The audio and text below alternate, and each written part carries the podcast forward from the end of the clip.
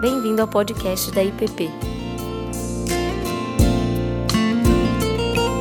A mensagem que você está prestes a ouvir foi ministrada pelo pastor Ricardo Barbosa.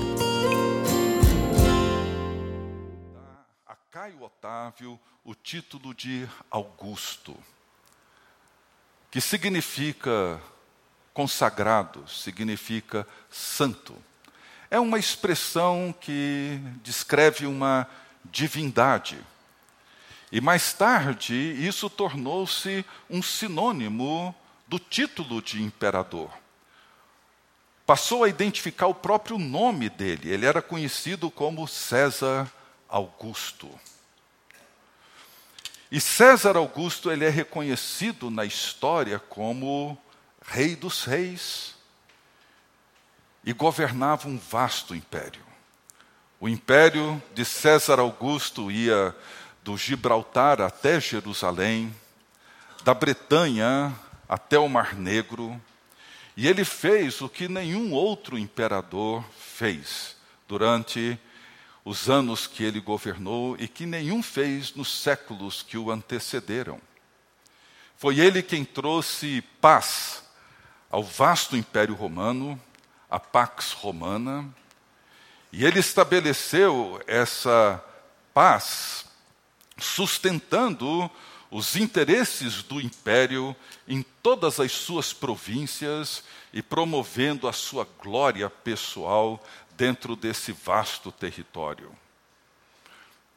Ele construiu um grande império, um reino onde ele governava com poder absoluto, promovendo a sua própria glória e a paz entre os seus súditos e todos aqueles que se curvavam diante dele e todos aqueles que o reconheciam como augusto e divino gozavam do seu favor. E enquanto esse homem, monarca absoluto, todo-poderoso, reinava gloriosamente em Roma, numa província obscura da Judéia, um jovem casal fazia uma viagem perigosa, cumprindo um decreto do imperador, que resultou no nascimento de seu filho em Belém, cumprindo assim uma antiga profecia sobre a chegada do Messias. E foi por causa desse nascimento que os anjos cantaram Glória a Deus nas maiores alturas e paz na terra entre os homens a quem Deus quer bem. Um outro personagem dessa história que Mateus descreve é Herodes o Grande, que recebeu de César Augusto o título de rei da Judéia e construiu obras gigantescas, inclusive o segundo templo de Jerusalém mas foi conhecido como um dos homens mais violentos em toda a história. Ele matou seus três filhos e vários outros parentes e membros da sua corte, toda vez que ele desconfiava que alguém ambicionava o seu trono. E é por isso que ele pediu para que os sábios do Oriente, os magos, lhe informassem sobre o nascimento do novo rei, porque a notícia que chegou até ele por esses magos de que um novo rei havia nascido e eles estavam ali buscando-o para adorá-lo, vocês podem imaginar o transtorno que isso trouxe para Herodes, esse homem cruel violento e poderoso. Então, para entender o nascimento de Jesus e colocá-lo dentro desse contexto, entender o anúncio dos anjos, quando nós voltamos para a história e que nós olhamos para toda a narrativa bíblica do Antigo Testamento e vemos ali a longa história do povo de Deus vivendo sob opressão, vivendo no exílio, vivendo sob o jugo de outras forças e outros poderes, e nós vemos como que os patriarcas, os salmistas, os profetas, como todos eles, com suas orações e profecias, oráculos, eles clamavam por justiça, clamavam por esperança, clamavam pela intervenção de Deus, trazendo sobre esse povo sofrido e oprimido um rei, um Messias, um enviado de Deus que pudesse, enfim, libertá-los e devolver a eles a justiça, a paz, a esperança e a salvação. E no tempo em que Jesus nasceu, o povo de Israel, como tenho dito aqui, vivia debaixo do seu pior exílio, porque eles estavam exilados na sua própria terra. Os romanos governavam. César Augusto era o grande imperador. Herodes o Grande governava toda a reunião com toda a sua fúria. E Jesus nasce dentro desse contexto onde o povo de Israel estava vivendo esse exílio porque estavam dentro da sua própria terra e vivendo o pior do seu exílio. E no tempo em que Jesus nasceu, o êxodo não havia sido ainda plenamente realizado. As grandes profecias do Antigo Testamento não haviam sido ainda cumpridas. Israel necessitava e ansiava para ser redimido. O Êxodo sempre foi uma linguagem desse povo da aliança. Essa esperança de que o Deus que havia feito uma aliança com eles haveria de um dia redimi-los plenamente. E eles aguardavam o momento em que essa aliança seria renovada e firmada definitivamente. E o ponto importante dessa história seria quando Israel se tornasse uma nação completamente livre.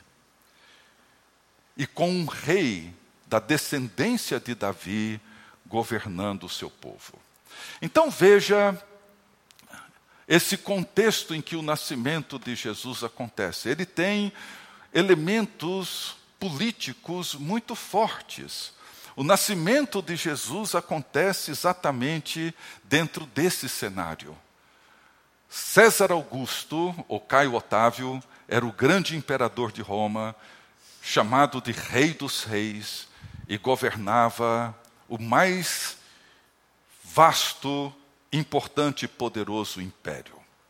Herodes o Grande governador da Judéia, nomeado por César Augusto, governava a Judéia com toda a crueldade, a ponto de, assim que os magos deixaram o governador, ele ordenou a execução de todos os meninos abaixo de dois anos que viviam naquela região. Vocês podem imaginar a tragédia que foi aquele dia para muitas famílias, para muitos pais. Embora todos estivessem, num certo sentido, acostumados com a violência de Herodes, certamente eles não tinham visto até então uma barbárie tão grande como a que ele realizou naquele dia. Então Jesus nasce nesse período em que César Augusto era o imperador de Roma, Herodes o Grande, o governador da Judéia. Ele nasce nesse momento em que Israel encontra-se no seu pior exílio, exilados na sua própria terra, com uma nação estranha governando o seu povo, e no lugar do trono de Davi, um governante que não vinha dessa mesma linhagem descendência e gerava muita opressão sobre o povo. E o nascimento do Messias representava uma esperança para o povo de Israel. A vinda do Messias tinha um significado bíblico. O cumprimento dessas profecias ao longo da história tinha um significado teológico, mas tinha também um sentido político. Significava o fim do exílio significava o fim da opressão, ou seja, significava que os pagãos não iriam mais governá-los, e significava que Deus tinha ouvido o clamor do seu povo que por séculos e séculos clamavam por um libertador, clamavam por uma intervenção divina, clamavam por um Messias que viesse para libertar o seu povo. E esse fato faria com que esse povo reconhecesse que Deus tinha, afinal, ouvido o clamor do seu povo e estava ali na pessoa e na chegada desse Messias trazendo liberdade, justiça, paz, esperança, reconciliação, perdão para todo o povo de Israel. E essa é a razão pela qual os anjos cantam. Essa é a razão pela qual nós encontramos esses cânticos em Lucas, nos capítulos 1 e no início do capítulo 2. O Natal, em certo sentido, ele tem essa intervenção de Deus num mundo dominado pela corrupção, pela violência, pela maldade. Nós podemos ver isso num texto que lemos com muita frequência no Natal, que é a profecia de Isaías, que viveu séculos antes do nascimento de Jesus Cristo, e ele descreve o cenário em que Jesus vem como libertador para salvar o seu povo. Diz em Isaías, no capítulo 9: Mas para a terra que estava aflita, não continuará a obscuridade. O povo que andava em trevas viu grande luz, e aos que viviam na região da sombra da morte resplandeceu-lhes a luz. Tens multiplicado este povo, alegria lhe aumentaste, alegram-se eles diante de ti, como se alegram na ceifa e como exultam quando repartem os despojos. Porque tu quebraste o jugo que pesava sobre eles, a vara que lhes feria os ombros e o cetro do seu opressor, como nos dias do mediani, dos medianitas porque toda bota com que anda o guerreiro no tumulto da batalha e toda veste revolvida em sangue serão queimadas e servirão de pasto ao fogo. Veja, esse é o cenário que Isaías está vivendo e o cenário que ele contempla. E um cenário que é a história da humanidade. Não é um cenário novo. Na época de Isaías, a Síria estava prestes a entrar em Israel, estava marchando contra Israel. Você pode imaginar o pavor, o medo, o receio, a angústia de todo um povo vendo um exército poderosíssimo marchando em direção às suas portas. E esse é o cenário.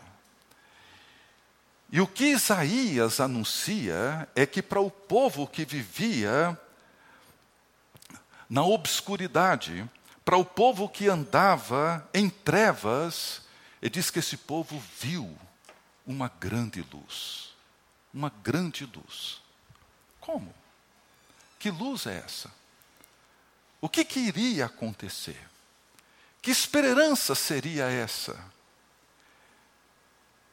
E a resposta de Isaías, na sua profecia, é uma resposta tão surreal, tão ilógica, tão sem sentido, que dificilmente alguém acreditaria nisso. Algum de nós, se estivesse ali, dificilmente, eu pelo menos, teria muita dificuldade de acreditar. Como é que esse grande problema será resolvido. Como que essa violência vai ser estancada? Como que esse risco vai ser impedido?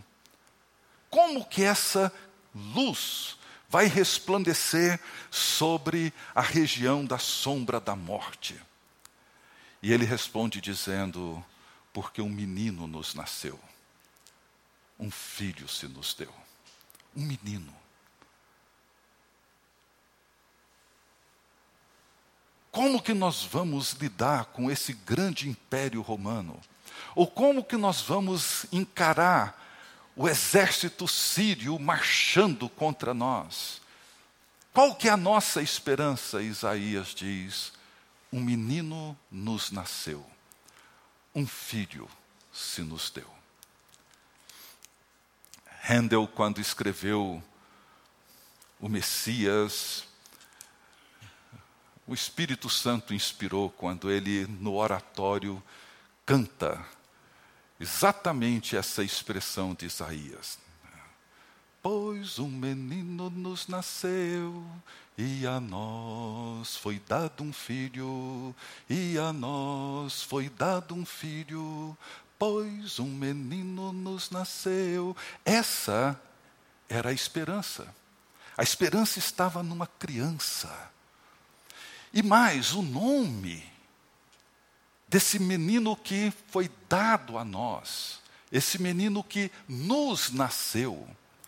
O nome dele não foi o guerreiro poderoso, não, o nome dele foi maravilhoso conselheiro, Deus forte, Pai da eternidade e príncipe da paz. O profeta Miqueias, que Lucas procura chamar nossa atenção para a profecia de Miqueias, que é muito conhecida quando Miqueias diz assim no capítulo 5, verso 2: "E tu, Belém Efrata, pequena demais para figurar como grupo de milhares de Judá, de ti me sairá o que há de reinar em Israel, e cujas origens são desde os tempos antigos, desde a eternidade." Eu tenho a impressão de que, particularmente o verso 4, teria deixado César Augusto, bem como Herodes, muitíssimo perturbados, os dois. Quando ele diz assim: Ele se manterá firme e apacentará o povo na força do Senhor e na majestade do nome do Senhor seu Deus. E eles habitarão seguros, porque agora será ele engrandecido até os confins da terra. Este será a nossa paz. Eu fico imaginando quando esses grandes e poderosos ouviram isso, como que isso deve ter ressoado, ecoado dentro deles. Então, a história do Natal é isso. Ela revela a chegada de um rei e esse é o termo que é usado de um rei. De um rei de uma nova criação. O rei de um novo mundo. O rei que tem um reino que lhe é muito específico, muito próprio. O rei de um império, mas um império diferente. O Natal representa a forma como Deus entra na nossa história e através do seu filho, do Messias, do Cristo prometido, do Salvador, ele traz essa boa notícia, essa boa nova de que o ungido de Deus, aquele que é enviado por Deus, veio para salvar o seu povo e tirar dos ombros desse povo toda a opressão não só do Império Romano, não só dos altos impostos, não dos problemas políticos e da violência de Herodes, ele vai tirar dos ombros desse povo o peso da culpa, o peso do pecado, o peso de um jeito errado, torto de viver. Um governo que aponta para um novo jeito de lidar com as pessoas, com a política, com a economia, com liderança, com tudo. Essa é a mensagem do Natal. É isso que ele representa para nós. Um menino nos nasceu, um filho se nos deu. O governo está sobre os seus ombros, e o seu nome será maravilhoso conselheiro, aquele que vem para apontar um novo caminho, para nos aconselhar com o que há de melhor, com o que há de mais verdadeiro, com o que há de mais fantástico, com o que há de melhor em todos os caminhos que nós podemos escolher. Ele será o nosso maravilhoso conselheiro que vem para nos reorientar nos nossos relacionamentos conjugais, familiares, profissionais, nos nossos relacionamentos conosco mesmo, com os nossos filhos, com os nossos amigos, com todas as pessoas ao nosso redor. Ele é um maravilhoso conselheiro, ele é o Deus forte.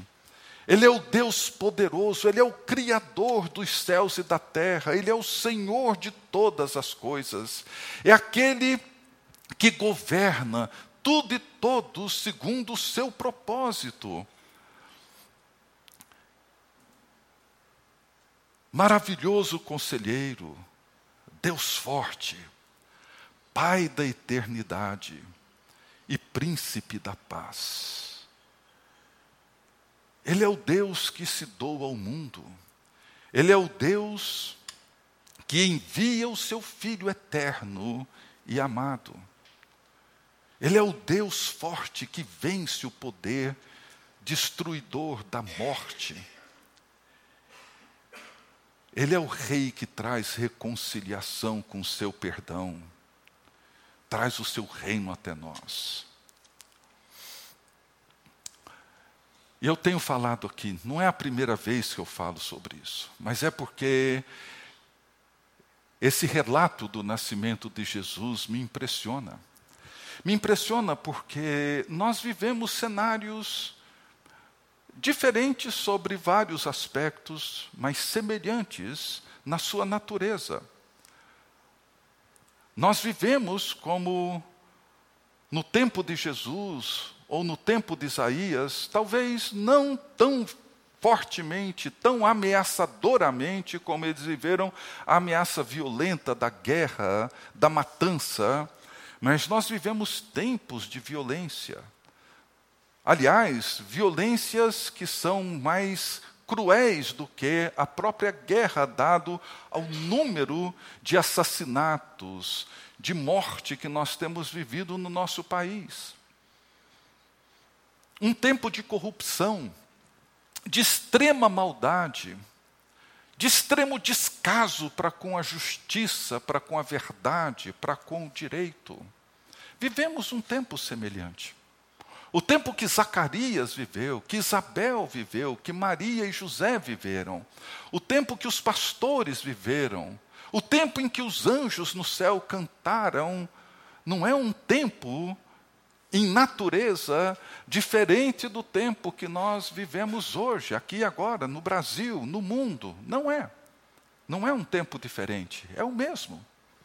E mais, o nascimento de Jesus não fez desaparecer o Império Romano, César Augusto continuou governando por muitos anos, Herodes continuou sendo governador da Judéia por mais algum tempo. O clã de Caifás continuou corrompendo o templo e a religião de Israel. Nada disso mudou. Mas uma coisa mudou. E mudou na vida daqueles que entenderam. Mudou na vida daquelas pessoas que viram naquela criança de Belém o que Simeão viu quando tomou nos braços no oitavo dia, quando ele foi apresentado ao templo para ser circuncidado. Como Maria viu quando cantou o seu Magnificar. O que Zacarias viu quando cantou o seu Benedictus. Todos esses cânticos, eles revelam essa realidade e como que, ele, como que eles responderam a ela. Zacarias, Maria e Simeão, na forma como eles cantaram o cântico de Simeão muito pequenininho, de Maria e de Zacarias um pouco maior, mas todos eles cantam e celebram o cumprimento das promessas de Deus. Eu comentei isso no domingo passado à noite. É como se, de repente, um cenário amplo, um cenário histórico, de repente as peças do quebra-cabeça estavam todas encaixadas. E é como se Maria, de repente, visse naquele cenário tão surreal, tão estranho, tão incomum. Ela visse ali, percebesse que o quadro está completo. A última peça que faltava nesse grande quebra-cabeças e que parecia que nada fazia muito sentido, a grande peça foi encaixada e o quadro agora pode ser visto com toda a sua clareza. Todos eles começam olhando para Abraão, começam lá atrás. Maria diz: amparou a Israel, seu servo, a fim de lembrar-se da sua misericórdia a favor de Abraão e de toda a sua descendência para sempre, como prometer aos nossos pais. Zacarias disse para usar de misericórdia para com os nossos pais e lembrar-se da sua santa aliança e do juramento que fez a Abraão, o nosso pai. Havia todo um histórico, todo um cenário que agora estava completo. A promessa que Deus havia feito a Abraão de salvar, a promessa que Deus havia feito a Abraão de abençoar todas as famílias da terra, ela agora se cumpre. A promessa que Deus fez de ser o Deus desse povo, de libertá-los, de salvá-los, de redimi-los, agora ela se completa na pessoa de Jesus Cristo. Simeão toma essa criança nos braços e diz: Porque os meus olhos viram a tua salvação. Eles contemplaram, não é mais César Augusto, não é mais Herodes, não é mais Quirino, não são mais essas grandes figuras poderosas que dominam o cenário. Quem domina o cenário é uma criança em Belém. Essa criança agora, ela domina todo o cenário, porque todos esses personagens do primeiro Natal perceberam que o grande quebra-cabeça estava agora completo. Com o nascimento de Jesus Cristo, as promessas de Deus se cumpriram, todas elas se cumpriram em Cristo Jesus. E o cântico de Zacarias, que nós lemos ainda há pouco, ele é particularmente fantástico quando ele diz assim: Bendito seja o Senhor Deus de Israel, porque visitou e redimiu o seu povo e nos suscitou plena e poderosa salvação na casa de Davi, seu servo, como prometera desde a antiguidade por boca dos santos profetas, para nos libertar dos nossos inimigos e das mãos de todos os que nos odeiam, para usar de misericórdia para com os nossos pais e lembrar-se da sua santa aliança, para que nós pudéssemos adorá-lo sem medo, para que nós pudéssemos servi-lo sem temor, para que nós pudéssemos nos curvar diante dele sem nenhum receio, sem nenhum constrangimento, sem nenhum outro poder disputando o poder soberano de Jesus Cristo sobre nós. Mas como que isso vai acontecer? Como? como que ele entra nessa história dominada por tanta gente poderosa, por tantos interesses cruéis, por tanta gente que maquina o mal. Ele entra nessa história como um maravilhoso conselheiro, um Deus forte, um Pai da eternidade e um príncipe da paz. É assim que ele entra. E é assim que Jesus faz. E é por isso que Maria antecipa tudo isso que Jesus irá fazer. Derrubou dos tronos, do trono os poderosos e exaltou os humildes. Encheu de bens os famintos e despediu vazios os ricos como? Nada tinha mudado no entorno deles, nada. Como eu disse, César continuava lá em Roma, Herodes continuava governando a Judéia, nada mudou. Mas quando Maria, Zacarias, Simeão, pastores, quando todos esses personagens se curvam diante do novo rei e o reconhecem e o adoram como rei. Tudo isso começa a acontecer dentro de nós. Essa liberdade, essa nova perspectiva começa a acontecer dentro de cada um de nós. Porque Jesus tem um jeito diferente, novo, de lidar com essas coisas. Eles esperavam algo diferente, talvez, mas de repente eles perceberam que não, que o jeito de Jesus era o jeito certo. Já mencionei isso aqui em outras ocasiões, é como se Jesus dissesse para eles mais tarde, quando ele inicia o seu ministério, ele dissesse assim: Vocês querem um Messias que os ajude a lidar com o inimigo de vocês, com os romanos? Tudo bem, é isso que eu vim fazer. Eu vim resolver esse problema para vocês. Mas ao invés de expulsá-los a pontapés daqui de Israel, nós vamos amá-los. Tá bom? É desse jeito que vocês estarão libertos dos inimigos de vocês. Nós iremos amá-los. Nós não iremos amaldiçoá-los, nós iremos abençoá-los, orar por eles. Porque quando você orar pelos seus inimigos, quando você abençoá-los, quando você, ao invés de odiá-los, começar a amá-los, alguma coisa vai acontecer dentro de você e uma mudança, e uma liberdade, e uma transformação que você nunca viu antes e nunca imaginou antes, você vai começar a perceber.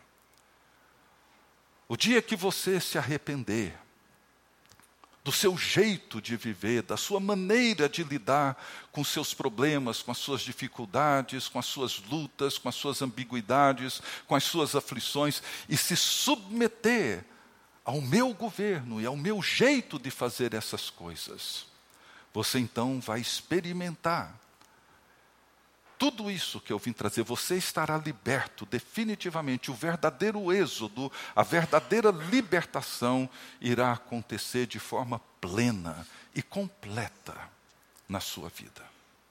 Basta você crer em mim. Basta você se entregar a mim e submeter-se a mim como seu rei e o seu Senhor. Foi isso que Maria viu. O Senhor fez grandes coisas, santo é o seu nome. E todos os cânticos exaltam a misericórdia de Deus. E é isso que Jesus veio trazer Misericórdia, misericórdia, misericórdia, misericórdia. É por isso que a primeira coisa que Jesus chama as pessoas é para o arrependimento. Por quê? Porque Ele é misericordioso. Porque a coisa que Deus mais gosta de fazer é nos perdoar, é nos redimir, é nos salvar. É a coisa que Deus mais ama fazer. É isso o mundo continua. Nós continuamos vivendo num mundo marcado pelo pecado, pela enorme injustiça, desigualdades brutais que nos cercam, nós continuamos vivendo num mundo cheio de perversão, de gente que dorme maquinando mal e acordam executando os seus planos mais perversos e sórdidos. Nós continuamos vivendo no mundo de César Augustus e de Herodes e de tantos outros que governam para si mesmos e com toda a violência e com toda a perversão na sua mente.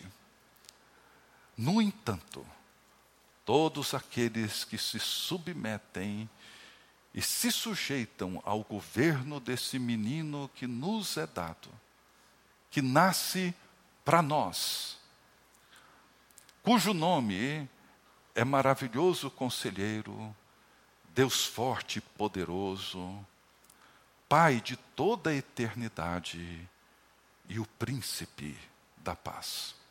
Se nós nos submetemos ao seu governo, nós vamos, como o velho Simeão, tomar essa criança nos braços e dizer agora: despede em paz o teu servo, os meus olhos já viram a tua salvação. Já viram. A salvação já veio. Herodes não precisou ir embora, César não precisou morrer. A salvação veio. Veio por um menino que nos é dado.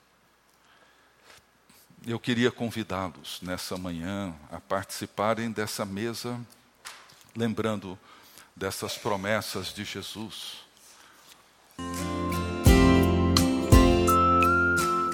Você acabou de ouvir o podcast da IPP. Para saber mais, acesse nossa página em www.ippdf.com.br.